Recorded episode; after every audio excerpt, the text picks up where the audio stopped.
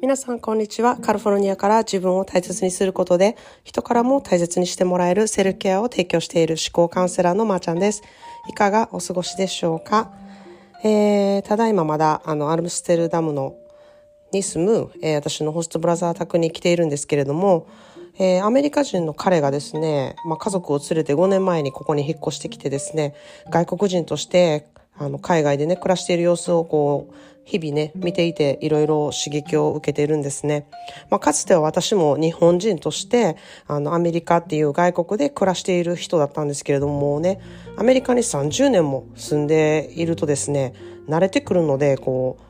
う、アメリカっていう国が外国に感じてこないんですよね。もう自分の国みたいな感じで、まあ、日本に帰っても自分の国っていうふうに思うんですけれどもある意味ちょっと自分は離れていた気分でもあるので外国人の気分になったりとかなんかそういうちょっと面白い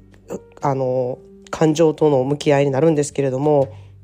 こう私のホストブラザーがいろんなことにね、興味を持って、うん、失敗しながらいろいろこの国でね、チャレンジをしていく姿にですね、すごく刺激を受けています。なんか、あの、私も、こう、昔そうだったなっていう、あの、懐かしい気持ちが、あの、彼を見ているとね、結構思い出してきます。で、こう、目標をね、あの、達成することだけに、こう、フォーカスするんじゃなくって、目標に行くまでの、こう、アップエンダウンの過程をね、楽しみながらすることが、まあ、どこに行ってもね、どこの国に行っても、こう、成功できる人の秘訣なんだな、っていうふうに、あの、彼を見てるとね、すごく思うので、なんかそういう刺激を、あの、与えてもらってる今の暮らしにね、すごく感謝したいな、っていうふうに思ってます。で、そんなでですね、今日のテーマは、皆のご機嫌取りがかりになっていませんか？です。えー、セルフケアをね、したいっていうふうにね、リクエストをいただいてくれている、あの、方の中でね、あの、とやりとりしている中ででね、私がすごくよく思うことがですね、皆さんめちゃくちゃ、こう、平和好きというか、争いを起こしたくない、うん、という理由で、あの、自分でいろいろ背負ってしまっている人がすごく多いなっていうふうに感じることですね。あの、例えば、ま、旦那さんのお仕事のストレスで、こう、気分が悪い夫を何とかしようと頑張ってる奥さんだったりとか、また、上司や同僚の気分がね、悪い時はなるべく避けるようにするような仕事の仕方をしている方とかですね、まあ、子供の機嫌が悪くならないように段取りよくよくこう、あの、動こうとするめちゃくちゃできる、あの、多彩なお母さんとか、そういう方がすごく多いなっていうふうに感じるんですよ。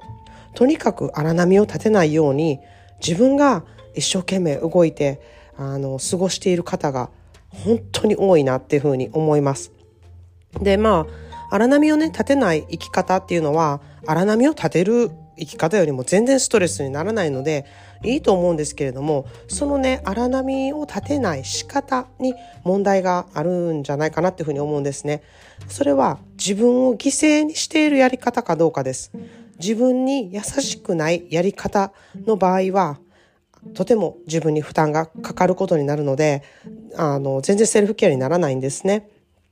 でこんなこともしたこんなこと全然したくないけどあの荒波を立てないようにするにはもうこうするしかないっていう理由でねあの無理にこうしたくもないことをねしてしまうこととか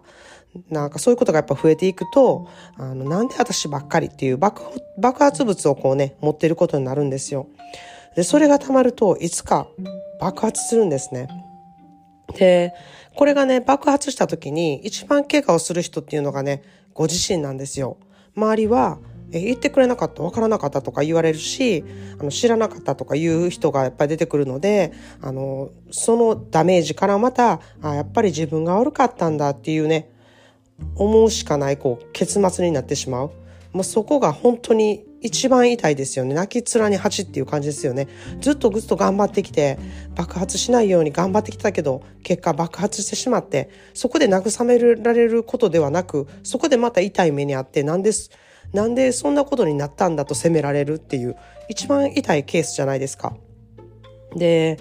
うん、そういうことになるってことは、本当にあの人のことをすごく最優先しているかためにあることなんですね。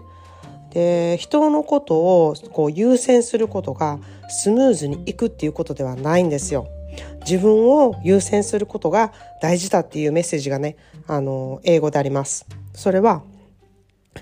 The love and attention you always thought you wanted from someone else is the love and attention you first need to give to yourself. The love and attention you always thought that you wanted from someone else is the love and attention you first need to give to yourself.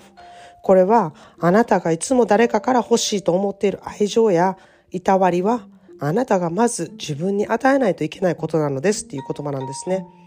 こう相手を思うがために自分を後回しにしていること、自分優先はわがままだとか、自分勝手だって思ってるね、思考回路をね、本当に根本的に変える思考訓練が必要なんですね。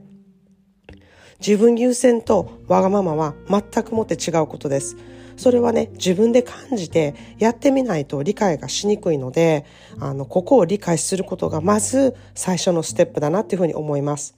自分優先の意識が足りないなって感じる方とか、もうそれはどういうことなのかって思われる方はね、まずセルフケアワークを7日間実践して、実践していただいてね、それをね、ちょっと感じ取ってほしいなっていうふうに思います。ということで、えー、今日は、えー、皆さんの、えー、ご機嫌取り係になっていませんかっていう質問で、え、